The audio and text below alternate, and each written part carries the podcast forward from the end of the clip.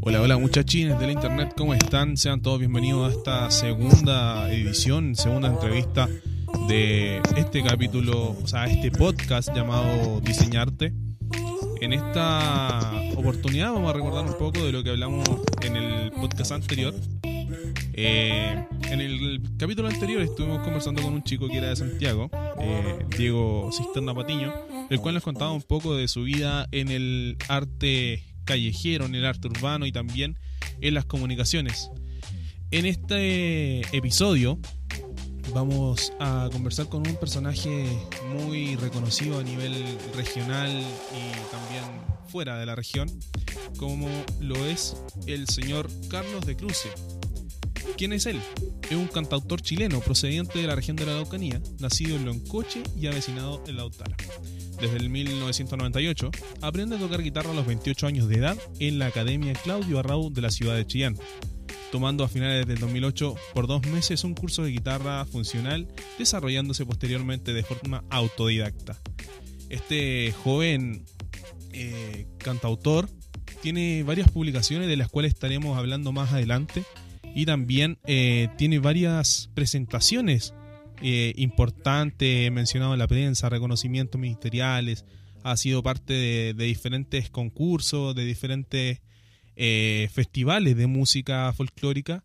Así que damos la invitación en esta hora a Carlitos. ¿Cómo está, amigo mío? Hola David, bien, gracias. ¿Y tú? ¿Cómo va la vida?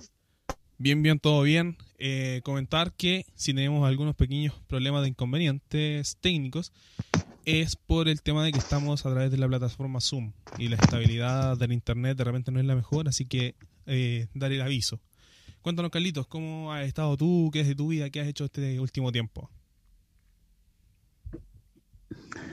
Yo creo que eh, no lejano a la realidad de todas las demás personas, así que en la casa, medio guardadito, eh, acomodándose a esta situación país o mundial que se está viviendo, así que eh, desde la casa, como todo, sin salir a ningún lado, que es como lo que a uno no le gusta en realidad.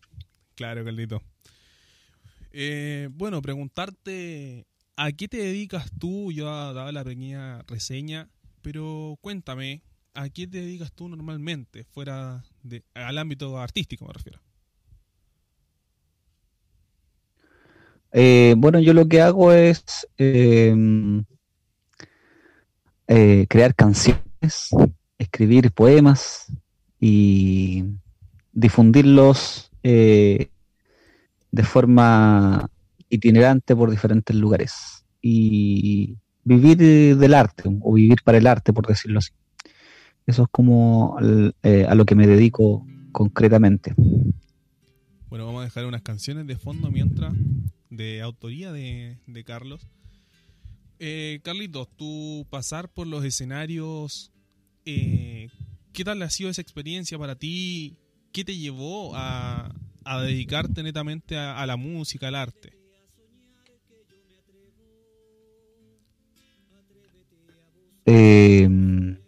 Mira, yo he sido una persona que ha tenido mucha suerte de poder eh, ocupar escenarios que son como bonitos, que a, muchos músicos, músicas de pronto les gustaría poder tocar, no sé, por centros culturales o al aire libre, en eventos grandes. Entonces, tiene que ver con un poco con la constancia que uno le pone al trabajo, la seriedad y, y también eso de no rendirse de pronto eh, por situaciones adversas que a veces ocurren en el ámbito artístico sobre todo. Y eso principalmente. Eh, el tema de, de, de, los escenarios, los lugares donde, he podido tocar a, han sido por, por autogestión principalmente siempre. Todo es basado en la autogestión. Interesante conocer eh, que todo lo que has hecho y has logrado, como dices tú, es autogestión y estoy viendo aquí eh, que has estado en diferentes escenarios importantes con grandes artistas como por ejemplo Joe Vasconcelo, entre otros. Ha estado en aniversarios, en festivales, cantos de la Araucanía y diferentes otros escenarios importantes regionalmente. Aquí el Lautaro es un personaje bastante reconocido, Carlos, eh, por el tema de su música.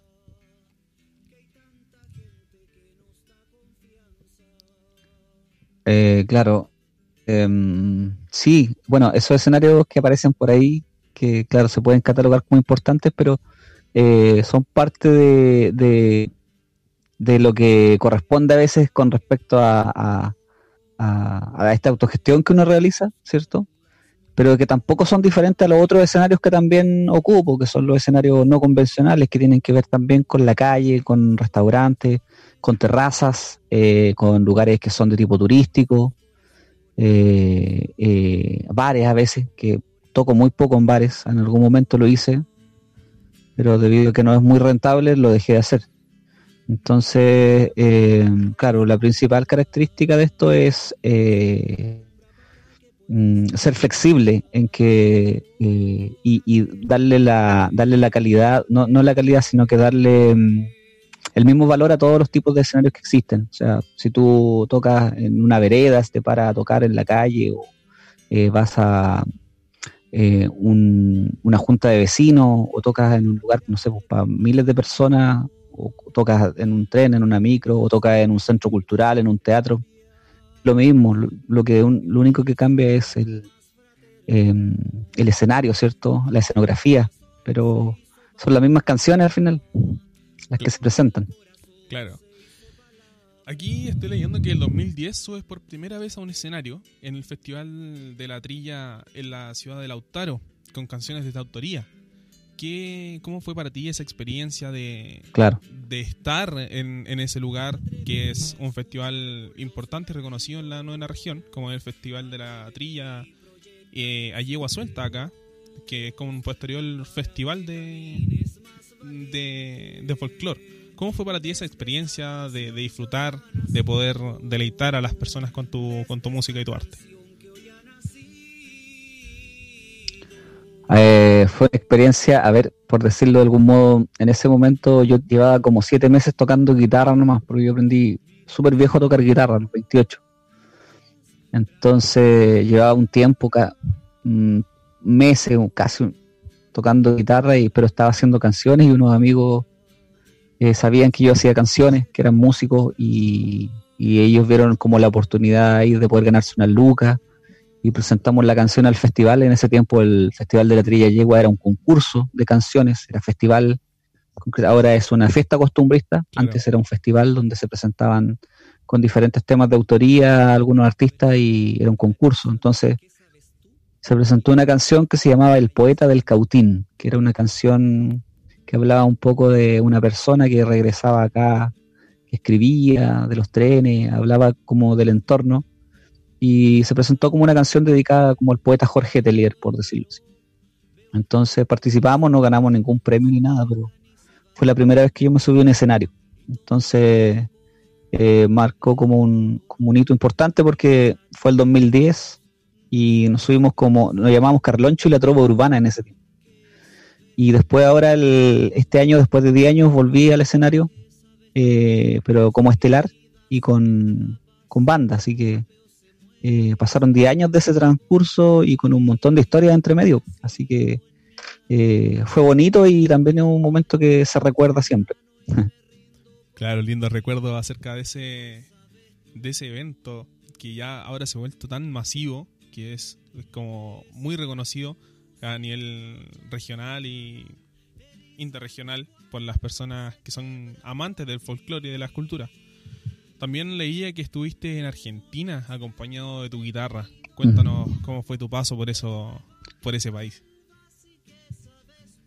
Uh, a ver, el 2013, bueno, en mi transcurso de hacer música itinerante en Pucón, el año 2013, en el verano, eh, conocí a unos amigos eh, y por ahí... Eh, ¿Cómo fue eso? Ah, claro, y después en mi trabajo tuve vacaciones y por ahí surgió la, invitación de ir para allá. Y tenía un amigo músico que lo conocí a través de otro amigo, porque aquí uno va conociendo a un amigo, te presenta a otro amigo y, todo eso. Y, me invitaron a tocar allá en una librería. Así. Entonces estuve tocando junto a Facundo Jofré, que es un cantautor de allá de Mendoza, donde estuvimos tocando juntos y además yo aproveché de conocer y, la ciudad y, todos esos parajes que hay por allá por Mendoza. Que Mendoza es una ciudad súper súper achilenada porque hay muchos chilenos que viven allá y, y tú sabes que eso antiguamente fue un lugar chileno. Eh, fue chileno Mendoza, entonces el acento de los argentinos allá de hecho se parece mucho al de nosotros, así que no es tan ajeno a nosotros. Un muy buen dato, no lo, no lo sabía. Muy, muy, muy buen dato. Claro. Eh, ¿Qué fue lo que te motivó a venir a Lautaro, a, esta ciudad? Eh, para muchos una pequeña ciudad, un pequeño pueblo, pero muy lleno de historia cultural, llena de poetas, llena de eh, músicos autogestivos. ¿Cómo fue para ti el llegar acá y el ser parte de esto?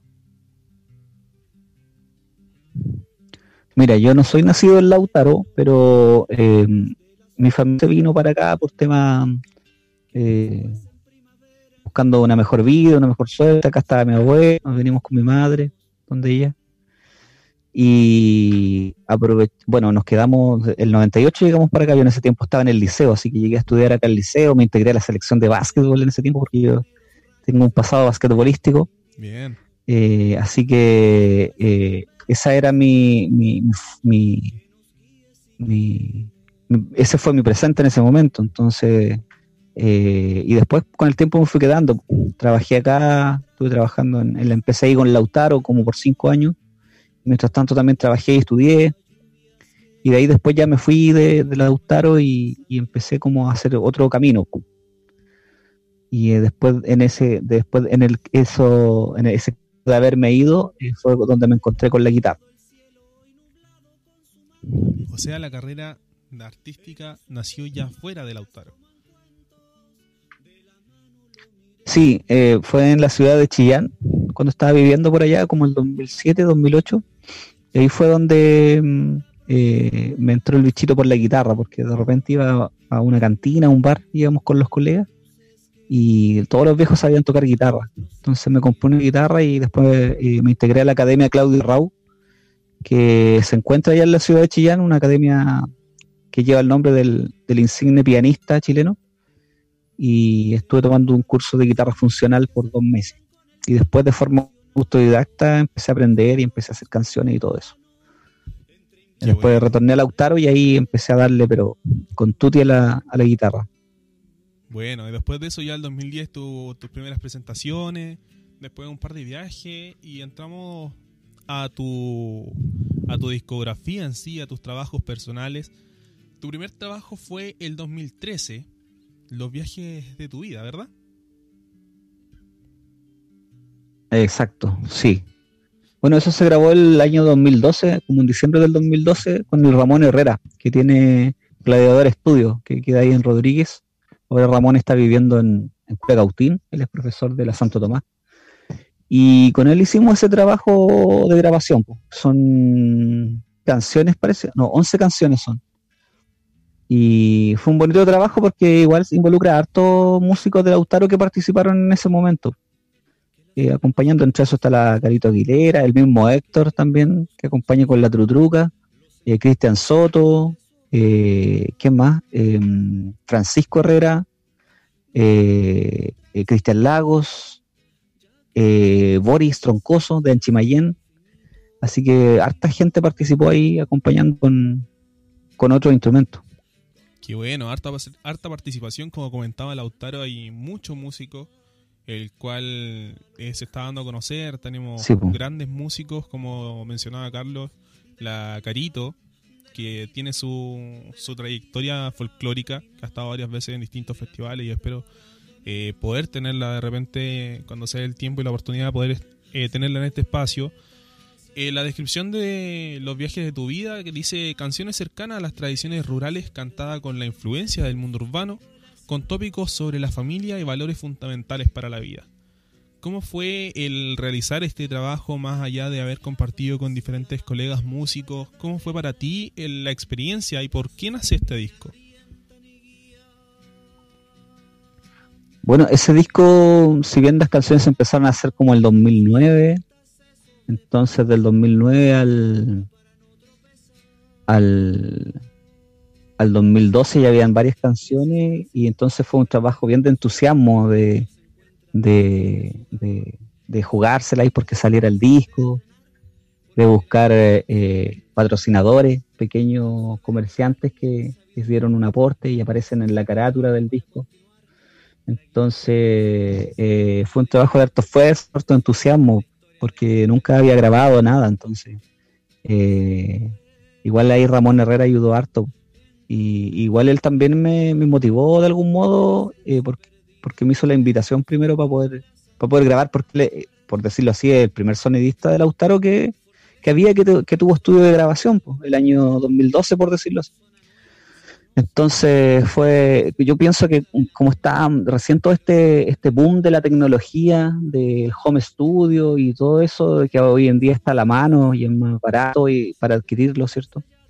Entonces estábamos recién entrando en todo este proceso de la digitalización que hoy en día permite que, que las personas prácticamente se puedan grabar solas y que esté ahí a la mano y no tener que recurrir a estos antiguos estudios analógicos, por decirlo así, donde eh, el que tenía plata grababa y el que no jodía nomás, pues quedaba con su trabajo guardado y se dedicaba a otra cosa. Claro, eh, el, tema Entonces, de la es parte un poco de, de, ¿Perdón? El tema de la digitalización facilita más el, el trabajo para poder grabar para, para los autores que no tenían tantos recursos. Claro, pues, ahí nosotros estamos hablando de la segunda década del presente del presente siglo, porque somos parte de, eso. Pues. Si yo, por ejemplo, te hablo de, la música que escuchaba antes, eh, música que se grabó de otras formas. Pues. Toda la música que nosotros conocemos es la música que llegó a las radios, pero hoy en día la música que conocemos música que ni siquiera llega a las radios, que está en internet y que, no sé, pues, unos cuantos amigos tuyos tienen un proyecto musical, otros tienen otros proyectos de hip hop, otros tienen proyectos de metal, otros tienen proyectos de rock y están grabando, ¿cachai? Todos están grabando y aprovechan su momento para juntarse y grabar. Eh, esa es, la, es como un poco la magia, lo bueno de todo esto. Claro. Ya después de esto, de los viajes de tu vida del 2013, tú sacas un libro llamado La Fase Bu, del 2016 que es un mix de poemas y relatos rescatados desde eh, las redes sociales al papel. Cuéntanos, ¿qué te motiva a escribir esto, de pasar de la música a un libro? Bueno, toda eh, la gente que usamos redes sociales, eh, en algún momento, que eso empezó el 2008 con, con Facebook principalmente, porque antes habían otro tipo de redes sociales, entonces se transformaron un poco como en rincones eh, digitales para el desahogo, para eh, mostrar eh, la inspiración que cada uno tiene al escribir. Entonces se fue dando que escribí muchas cosas y, de pronto me di cuenta que todas esas cosas que había escrito y que después me lo iba recordando esta red social, yo perfectamente las podía llevar al papel.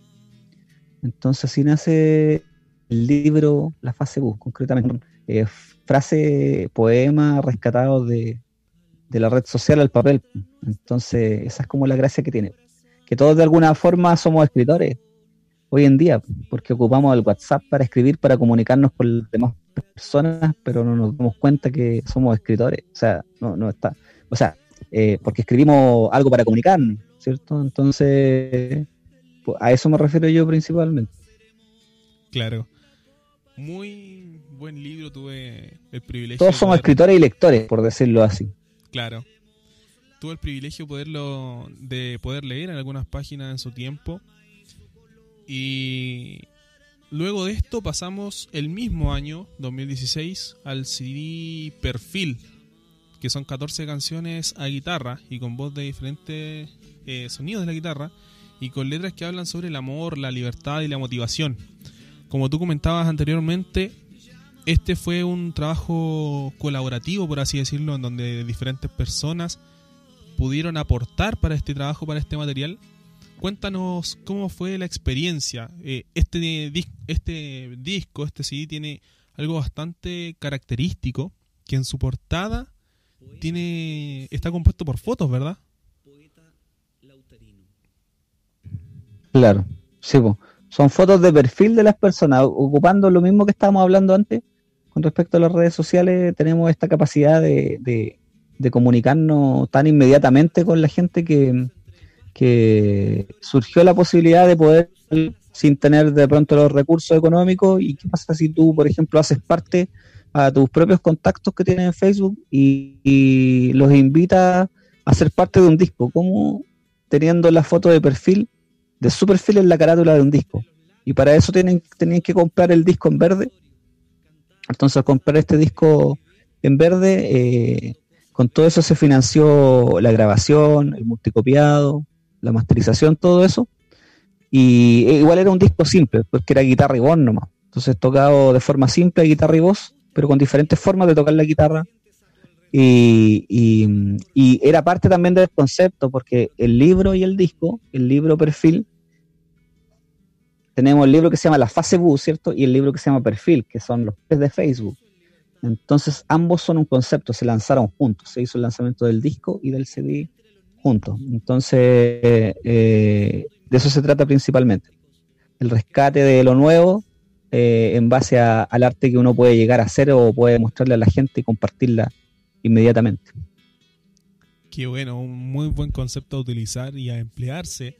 Yo recuerdo que el 2016 eh, se estaba dando inicio, si no me equivoco, a Radio Lautarísima, en donde tú lanzaste un concurso acerca de este CD, el cual agradezco habérmelo ganado, fue un tremendo material, no sé si te lo recuerdas, pero fue el ganador de ese CD que venía eh, dedicado en ese tiempo para David One. Un CD que me puso los pelos de ah, punta en muchos de sus canciones que la escuché, la escuché, la escuché, le di mil vueltas junto con mi mamá, junto con mi papá y agradezco haber, poder, haber podido recibir ese, ese CD y poder disfrutar de aquellas canciones que tenían tanto sentimiento.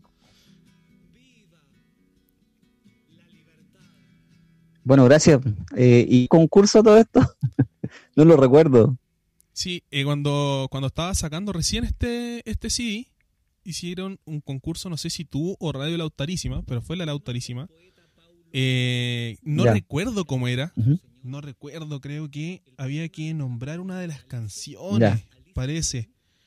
Y yo llamé y la señora Betty Canillo, después al rato, me llama y me dice, David, eres el ganador del CD. De hecho, lo tengo por ahí guardado. Aún lo conservo. Buena, Buena qué bonito. Me alegro. ¿Y tú estabas en el liceo en ese tiempo, no? Claro, yo estaba en segundo medio.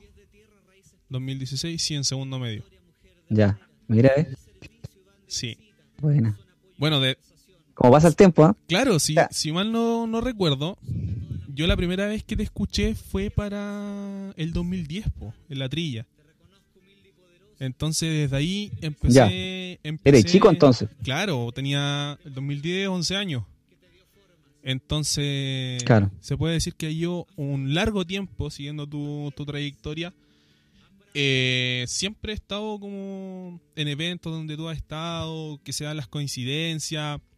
Entonces, yo no, no es de ahora nomás que vengo conociendo tu trabajo. Ya hace un tiempo atrás ya nos venimos conociendo por el tema de mi trabajo igual, donde he estado grabando algunas de tus presentaciones, en donde he estado participando activamente de, de, de las como te dijera yo, de las organizaciones en sí. Entonces, no es nomás de ahora que, vengo conociendo esto. Entonces, por eso igual tuve la eh, el atrevimiento como de invitarte a este espacio, porque para mí tu música representa más allá de solo música. Transmite sentimiento, una emocionalidad que eh, a mí me agrada mucho. De hecho, siempre ando escuchando tus temas, compartiendo tu música, es muy bonito esto de poder tenerte acá, porque eres como, ¿cómo decirte? Como inspiración para otras personas.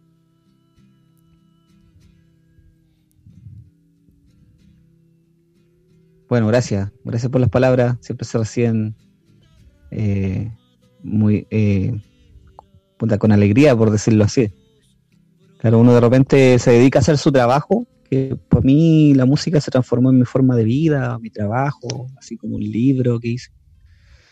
Entonces, de repente uno no, no se para, o no, no se detiene a pensar qué, qué le pasa a la demás gente, sino que uno se dedica a cantar nomás y a, estar bien uno en realidad.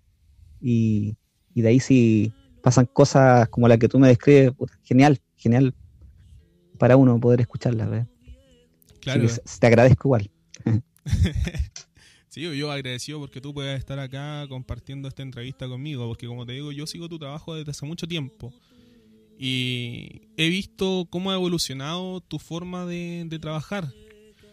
Mencionar también que en el disco Perfil del 2016 hay una canción la cual es titulada Libertad, que es de un poeta lautarino, el cual nos dejó hace unos días atrás, un tiempito atrás, unas semanas, don Ociel Gatica, que con mucho cariño es el padre de uno de mis colegas de trabajo.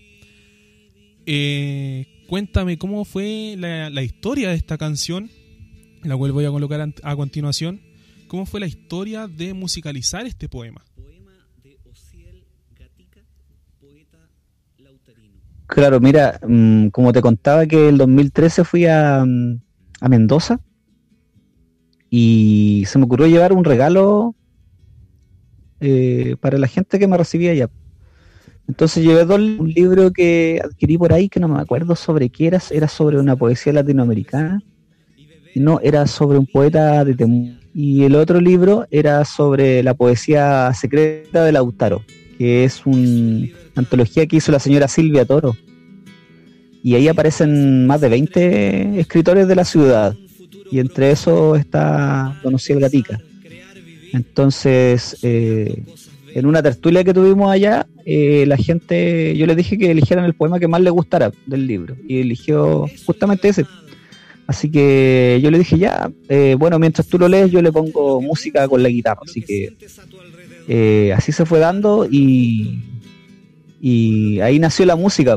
Y como es difícil de pronto hablar y tocar la guitarra a la vez, porque se requiere, requiere una coordinación de, eh, diferente a cantar y tocar la guitarra. Entonces, esa vez otra persona lo declamó y yo hice los, sonidos de la guitarra, los acordes, los punteos y todo eso. Y después tuve que aprendérmela. De acuerdo a lo que nació ahí, aprender a, poder eh, decirle y tocarla a la vez. Pues. Entonces en ese lapso me demoré un montón, me demoré un montón. Eh, del 2013, por decirlo así, 14, 15, y después ya el 16, 2016 estaba, estaba lista, estaba ya en el cerebro, en la cabeza y la grabamos para el disco ese. Y bueno, y después es una canción que igual eh, posteriormente a, todo eso, yo después conocí a este señor. Porque eh, en una en otra actividad que se hizo en el Centro Cultural de Lautaro, eh, me dijeron, mira, te presentamos a José Gatica, y le dijeron, oye, él musicalizó una, una canción tuya y todo eso, un poema tuyo, lo musicalizó. Y ahí fue que nos conocimos. Y él me dijo, oh, qué bueno, y estaba bien agradecido. Así que después cuando se grabó yo le fui a pedir autorización a él, obviamente. Pues, así que él recontento y le llevé después el disco de regalo y él también fue a la presentación, así que la, escuchó en vivo. Él escuchó la canción, pues, la escuchó en presencia de él y después la escuchó en un escenario. Así que es bonito y después, bueno, cuando él, eh, se hizo su, su última despedida, también la cantamos para la familia por solicitud de ellos, así que fue un momento bien emotivo y bonito igual. Claro, es algo que, se va a recordar que, fue algo especial para la familia. Lo vivo porque, te lo digo porque, como te digo, eh, Boris, el hijo de Don es mi colega, y comentábamos esto, que había sido muy bonito para ellos que pudieras estar presente con, este, con esta musicalización de un poema para, para él y vemos cómo se unen ambos mundos, la música con la poesía. Otra cosa que destaco de ti, como dices, es muy difícil eh, ir hablando y tocando a la vez. Porque no es lo mismo cantar que declamar. Y es una cosa que, que destaco de ti, que lo noto mucho en este disco perfil, que tú pasas del canto a, a recitar un poema, a recitar, a declamar unas frases y después vuelve al canto. No es algo simple. Porque tienes otra entonación, tienes otras cosas que van detrás. Entonces, eso es destacable. La capacidad eh, que lleva su tiempo poder desarrollarla. Porque no es muchas veces visto.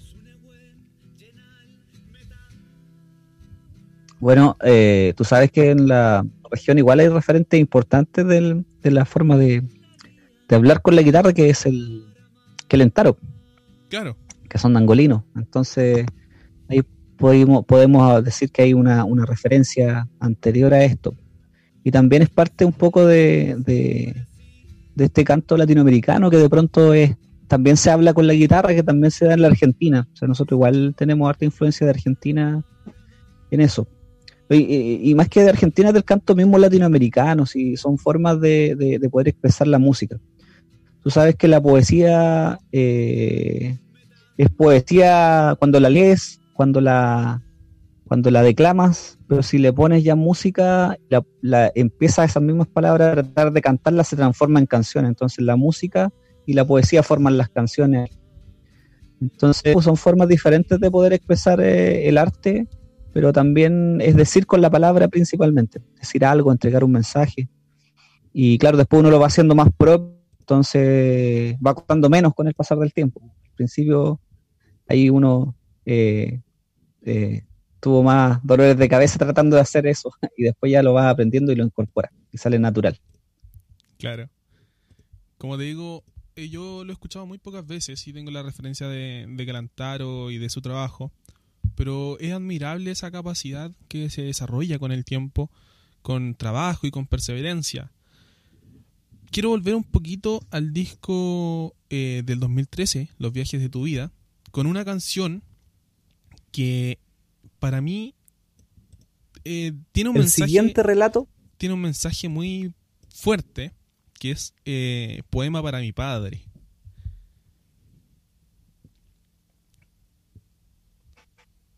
Cuéntame cómo nace esta canción, este poema.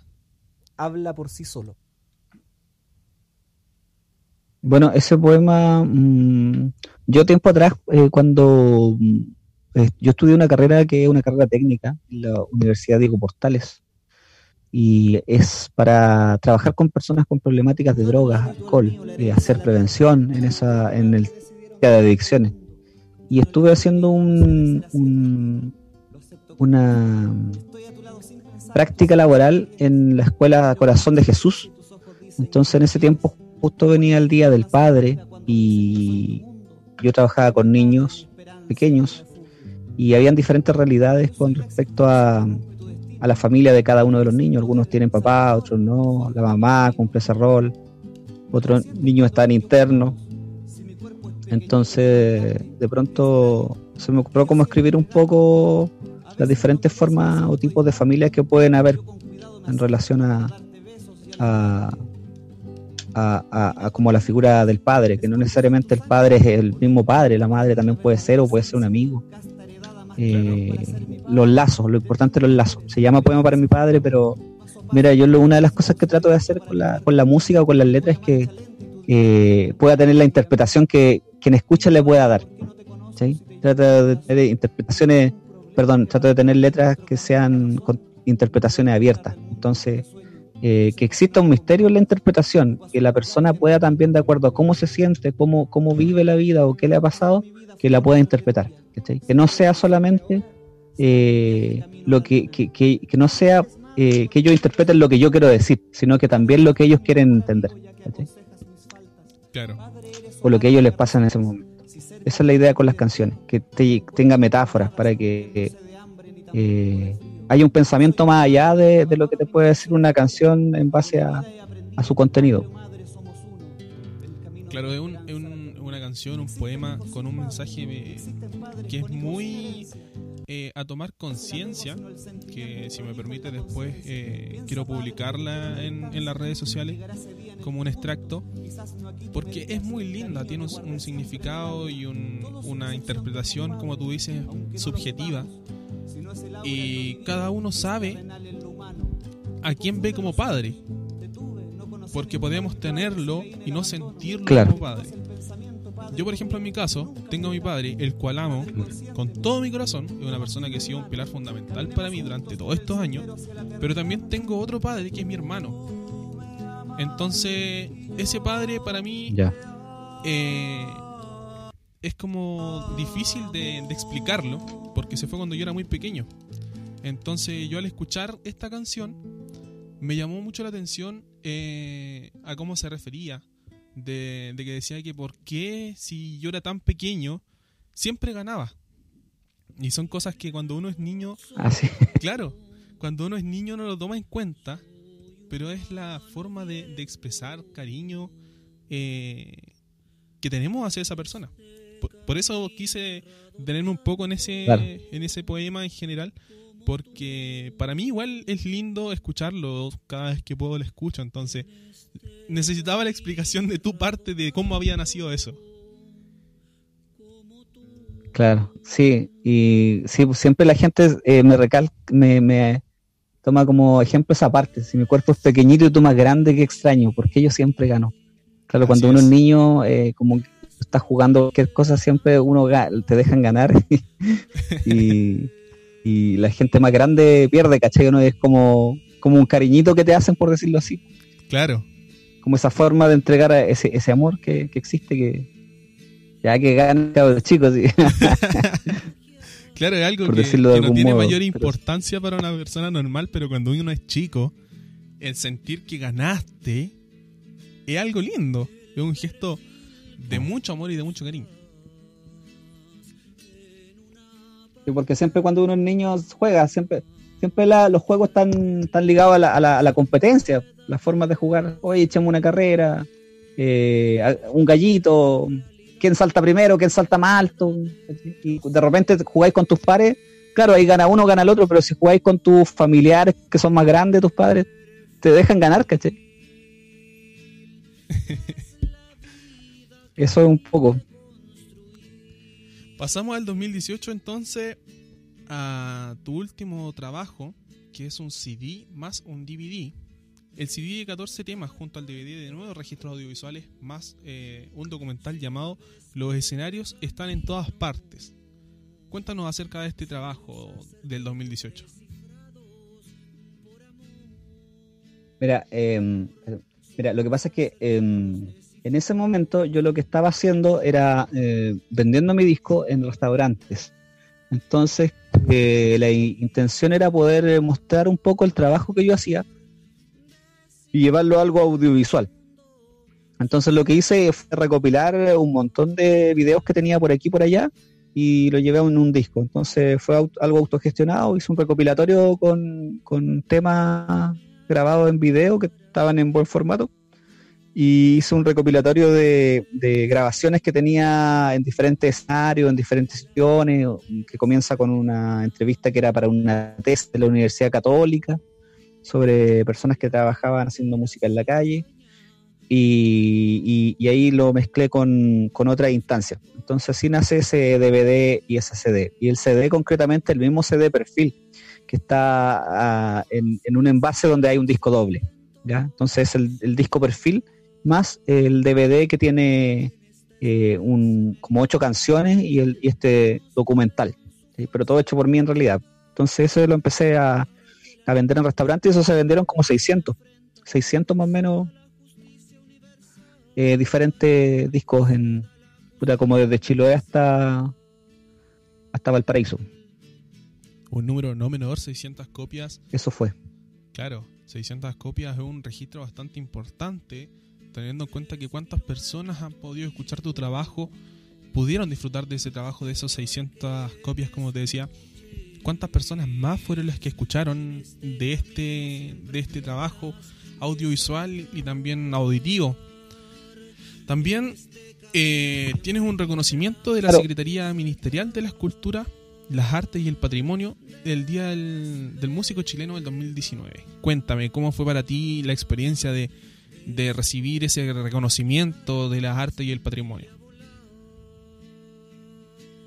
Bueno, ahí yo estaba eh, viviendo en Iquique Y tuve dos años en Iquique, estuve el 2018 y después el 2019 y se me hizo esta invitación para, para venir al Día de la Música en octubre eh, y que se celebró en Traiguén. Así que, eh, bueno, viajé y, se dio esta experiencia. Fue bonito porque igual tocaron hartos músicos regionales referentes, Nancy San Martín, eh, eh, estuvo Luciel, y bacán compartir con, tanta gente ligada al arte, Susana Cofré, que son colegas que, que, cantamos en un canto a la rueda, eh, Pablo Ladrín igual.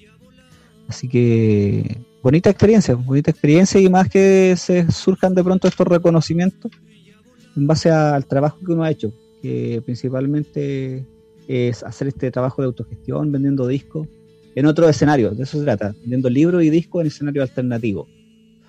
Entonces es como algo que realmente eh, no se hace mucho porque hoy en día todo está orientado al Spotify, al streaming, al YouTube, que si tiene miles de visitas en YouTube eres la creme de la creme, lo mejor, pero resulta que también uno puede hacer un trabajo alternativo, de eso se trata. Entonces, por ejemplo, en mi, en mi caso yo no, no soy un músico que esté viralizado en redes sociales ni nada. Yo tengo tengo súper pocas visitas en, en, las plataformas, la verdad. Y, pero he hecho un trabajo de difusión eh, in situ que, me ha permitido vender hartas copias, ¿cachai? ¿no? Mil, mil, mil, 4.900 discos y tanto, ¿cachai? De mes en mes, restaurante en restaurante. son personas que escucharon esta música eh, frente a ellos la, persona que se lo andaba ofreciendo y, decidieron comprarlo porque algo les generó, algo les gatilló y, adquirieron, esta música. Entonces, más que todo eso, poder hacer una forma de difusión y como ir en contra de la corriente, ¿cachai? Que no es tanto esto de hoy en día la gente se desespera. Yo he visto que los músicos se desesperan porque quieren tener muchas visitas, quieren eh, tener eh, eh, estar, no, sé, YouTube, Spotify, SoundCloud, todo eso, y, resulta que hay todo un, mundo allá afuera lleno de gente que, a, nadie le presentan la música que tú haces. Si tú se la presentas, la van a escuchar y, te van a dar alguna opinión. De eso se trata principalmente la pega que yo hice.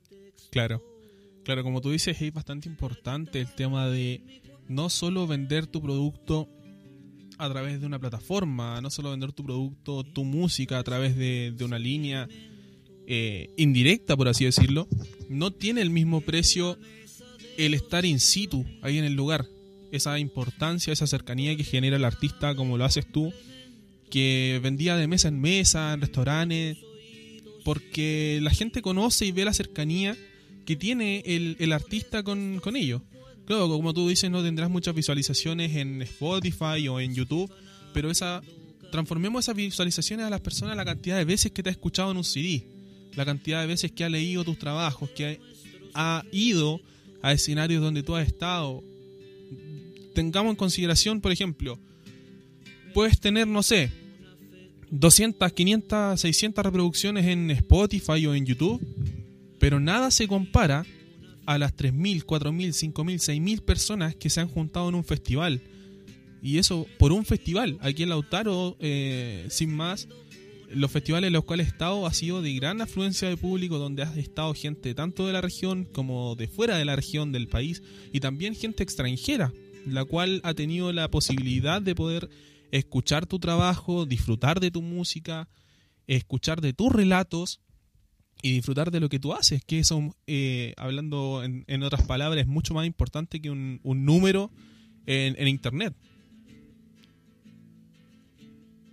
Claro, sí, mira, mm, principalmente yo pienso que hoy en día eh, existe un, un, boom de marketing que igual un poco intoxica a los a lo, a los nuevos artistas, a los músicos, para que eh, sean un poco consumidores de, todo este boom que se ha dado eh, con respecto a, cómo poder eh, crecer, musicalmente, crecer artísticamente. Entonces, se muestra una, una única forma de hacerlo, que es tener presencia en redes sociales, que es generar contenido, que hay que pagar publicidad porque los algoritmos hoy en día te restringen la cantidad de visitas, entonces eh, hay un montón de gente, cabros, que están vueltos locos tratando de buscar la forma, la fórmula, ¿cachai? ¿no? Pero no salen de sus casas. Y entonces la idea también es ocupar, eh, eh, no sé, si tienen una región tan bonita que es visitada por un montón de gente, turistas, eso, mostrar tu música a la calle, sale al tren, sale a los restaurantes, sale a las terrazas. Y, esos escenarios no son menos, son menos que escenarios, sino que hay mucha gente que te va a valorar y que va a encontrar en eso algo, en, ese momento, en ese momento que tú estás de paso frente a una persona, alguien lo va, lo va a recibir eh, de forma importante, de eso se trata, Entonces es una manera alternativa de hacer difusión y de trabajar, eso, eso simplemente, de plantearse frente, frente al arte, de eso se trata. Claro, tiene una importancia eh, Ahora, no le quito mérito, no le quito mérito a lo, no le quito mérito a lo otro, porque lo otro es importante, ¿cachai? Pero eh, hay alternativas, a eso me refiero. Claro, no solamente nos podemos quedar con las visualizaciones electrónicas, sino tanto eh, el, el, golpe que genera escuchar una canción en, en vivo, en directo, que si la canción es pegajosa, tú vas a andar con ella en la mente. Me ha pasado muchas veces, por ejemplo, en las micros que suben cantantes con su guitarra, con su instrumento y claro, después quedas pensando y quedas metido en, querer seguir escuchando más. Entonces, es como, como morder el bichito, por así decirlo, del trabajo que tiene su gran importancia. Claro. Sí, pues esa es la gracia del arte, de la música que comunica algo, dice algo, te presenta algo, te, muestra la persona también. O de repente te muestra la cualidad de la persona que, que, puede ser en, la canción. De repente uno mismo no, es como es la canción, por decirlo así, de, algún modo. ¿Te das cuenta? Entonces e, es, como la otra parte del ser humano. El arte es la otra parte del ser humano que no es artista. Claro. Carlito, cuéntanos, ¿pensaste alguna vez poder lograr lo que estás logrando hoy en día? Tener la cantidad de discos vendidos, tener el reconocimiento eh, nacional, regional, internacional. ¿Pensaste alguna vez cuando iniciaste con tu curso de guitarra que, para ti tú dices yo empecé después de, adulto, ya mayor, con el tema de la guitarra? ¿Pensaste o imaginaste la importancia que ibas a tener en, en los escenarios como a los que te dedicas tú?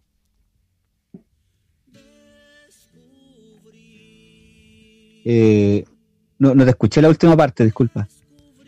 Que le preguntaba si es que tú eh, te imaginaste alguna vez eh, llegar a estos escenarios de tener el, reconocimiento que tienes hoy en día, estos premios, estos discos. ¿Imaginaste alguna vez llegar a, tal nivel?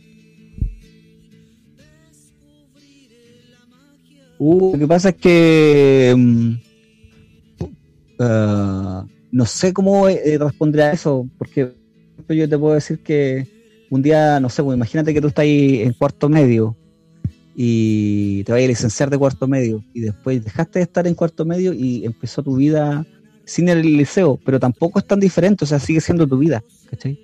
Entonces, aquí yo soy la persona de siempre, eh, sin, son, no sé, pues si se han dado esta, esta, esta oportunidades, eh, claro, son el momento que se vive en el cual está uno en el escenario o está eh, compartiendo con la gente, pero eh, al finalmente tú eres la misma persona, eres la misma persona que está haciendo eh, tareas que tiene que ir a comprar, que tiene que ir al baño, la persona que tiene que desayunar, almorzar, tomar once, acostarse, dormir y levantarse el otro día. Es lo de siempre, ¿no? Lo único que uno trata de hacer lo que le gusta, ¿cachai? Y claro, pero yo pienso que también todo tiene que ver eh, con, la perseverancia, con mostrarse, mostrar lo que uno hace, eh, trabajar duro, no trabajar tan duro, pero trabajar seriamente. No sé cómo explicarlo, de repente en, términos musicales hay cosas que como escapan a uno de pronto de, cómo eh, pararse en la realidad que uno vive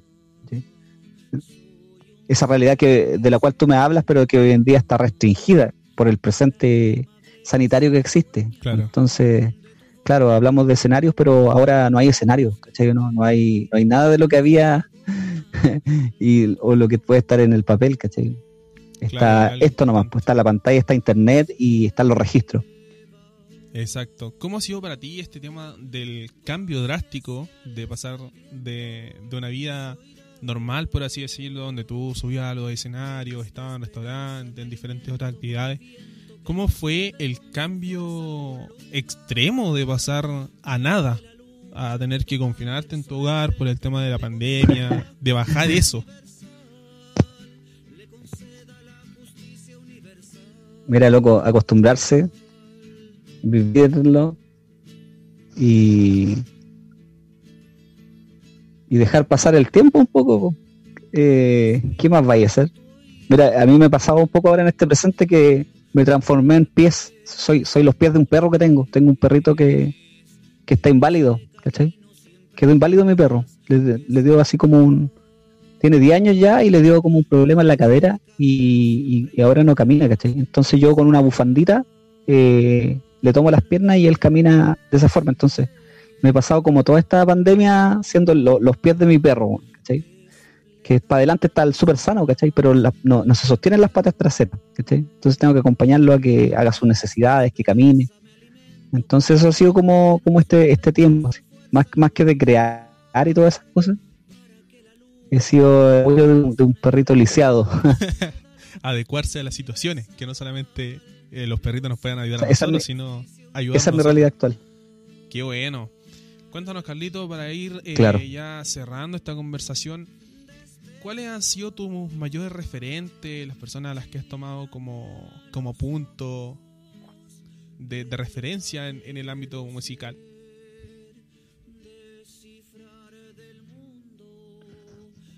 Mira, eh, en cuanto a, a- a- a- lo que es la música, eh, yo creo que Chile está lleno de, artistas potentes y de gran calidad.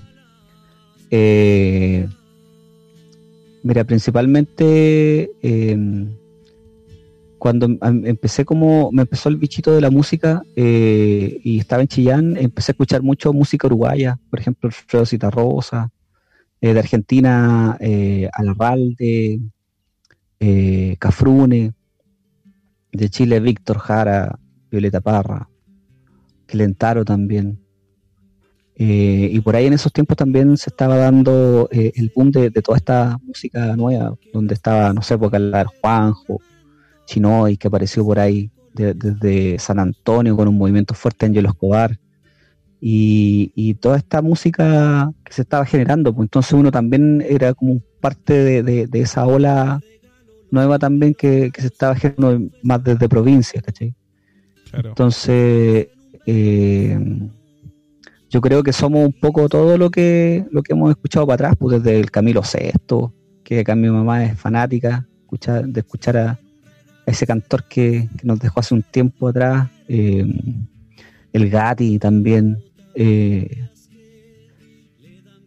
harta música, como Los Prisioneros, toda la música rock buena que tenemos, toda la música con guitarra palo buena que tenemos eh, y toda la poesía buena que tenemos. Entonces las influencias son, son muchas, Si nos pudieras hasta el hip hop, por decirlo así. pues. Claro, claro, eh, tiene harta presencia y que Lautaro tiene hartos exponentes que han eh, podido realizar sus conciertos, sus eventos, de los cuales está a mencionar Mariano, Claro.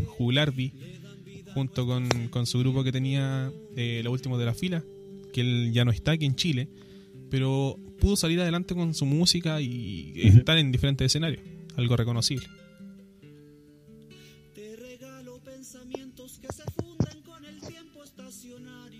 Si pudiera recomendarnos algo para poder escuchar o leer, ¿quién, ¿a quién nos recomendarías? Mira, así como música, mira, ahora estaba escuchando una, una tengo dos, dos músicos que estoy escuchando mucho, uno es un peruano que se llama Recomendable, así tal cual, no recomendable, anótalo por ahí. Ya, lo voy a anotar. Y la otra es eh, una uruguaya que se llama eh, Luciana, Luciana Mochi. Luciana Mochi. Así que eso es como, como y ahora que te- lo que te recomendaría de leer es un libro en el cual estuve el otro día en, la- en una presentación que se llama Obituarios y que pertenece a la ciudad de Loncoche, que hizo eh, un, un antropólogo y un psicólogo y ellos hablan sobre 25 personajes eh, de la ciudad que ya no están, pues, y que marcaron eh, eh, un precedente para la ciudad, pero no por ser reconocidos, sino que por lo que cuentan su- sus personas, porque eran buenos vecinos, ¿cachai? independientes de posturas políticas, independientes de todo, así, un trabajo súper transversal que ellos hicieron. Y, y- y ese es como el libro que yo te recomendaría, porque es lo que estoy leyendo ahora, Obituarios, sí. Es un libro que están vendiendo estos chiquillos y que llevan como 500 copias vendidas en un mes, loco. Buen número, buen 500 número. copias vendidas en un mes. Ya para sí. ir cerrando, Carlito. Y esos dos artistas te puedo recomendar que no... Que no sí, dale. Dale nomás, sigue nomás. No, no, eso. Ya, entonces tenemos cantantes eh, a No Recomendable, ¿verdad? Y a Luciana Mochi, Exacto, peruano. peruano. Luciana Mochi con doble C. Sí, es muy buena ella, la letra. Ahí los voy a dejar entonces en la descripción una vez que haga la Uruguaya. publicación para que el que quiera ir a escucharlo pueda disfrutar de su música. Como te decía, ya para ir cerrando esta conversación que ha sido bastante agradable, eh, para mí importante al tenerte acá, eh, cuéntanos acerca de tus redes sociales, dónde te podemos encontrar, cómo podemos encontrar tu música, teniendo en cuenta que igual voy a, voy a dejar los links. eh, cuéntanos acerca de dónde te podemos encontrar o cómo comunicarnos contigo. Bueno, Carlos de Cruces, así tal cual todo junto, Carlos de Cruces. Tú me encuentras en Facebook, en Instagram, en SoundCloud y en Spotify. Están en, en todas esas redes, Buenísimo, buenísimo. tal cual, todo junto. Entonces, Y YouTube ¿saben, también. chicos? ¿Dónde poder encontrar al amigo Carlos acá? Bueno, Carlito, darte el agradecimiento por haber estado compartiendo esta tarde, por darte tu tiempo para poder conversar conmigo en este podcast, en este proyecto que, como te comentaba, estoy iniciando hace poquito y espero que pueda más adelante ya mejorar todo este tema eh, de pandemia y tener a las personas aquí en el estudio donde estoy, donde me encuentro grabando. Eh, agradecerte nuevamente por el tiempo, por poder colaborar en este proyecto personal que para mí tiene gran importancia. Ya pues viejo, y yo te agradezco igual, eh, te deseo todo el éxito del mundo con este proyecto de podcasts, que es como una forma nueva parece de hacer difusión del trabajo que es sonoro, entonces eh, me parece bastante interesante que se esté dando y que alguien de Lautaro también lo esté haciendo, así que mucho éxito y, y que cada programa sea mejor que el otro, Muchas gracias, y que le Carlos. vaya muy bien. Muchas, muchas gracias, amigo. Entonces dejamos hasta acá este segundo capítulo de entrevista junto a Carlos de Cruces, quien nos comentaba acerca de su historia musical, de su historia de vida, de cómo nació su carrera y comentándonos también de sus trabajos eh, discográficos de los cuales él es propietario. Comentábamos también las redes sociales, cómo lo pueden encontrar en Facebook, Carlos de Cruces, todo junto, Carlos de Cruces, lo voy a dejar también en la descripción de, de la publicación de Instagram y en Facebook. Y también lo pueden encontrar en YouTube, lo pueden encontrar en Spotify y en SoundCloud, también en Instagram. Así que voy a estar dejando todos los links ahí para que puedan visitar sus plataformas y poder disfrutar de el trabajo, de los poemas, de la música de Carlos y eh, conocer un poco más de, de todo este ámbito musical al cual se- él se dedica. Así que eso sería todo por el día de hoy, chicos. Agradecerle por. Oye, ahora se va... Cuéntame, Listo. cuéntame. No, no, no, te decía que pronto va a salir una cápsula, una cápsula de, de un Araucanía digital ¿Ya?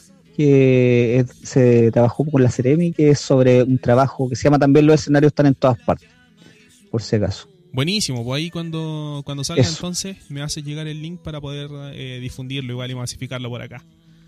Así que buenísimo, buenísimo saberlo. Ya pues amigo, muchas gracias. Muchas gracias Carlito, muchas gracias a todos por estar hoy escuchándonos. Eh, que tengan buenas tardes, buenos días, buenas noches. Depende el, el momento en el que me escuchen. Y nos encontraremos en un nuevo capítulo, en una nueva entrevista de Diseñarte con algún eh, otro artista, músico, pintor, bailarín, quien se encuentre con nosotros. Así que eso sería todo por el día de hoy, chicos. Muchas gracias por escucharnos y muchas gracias por compartir este espacio.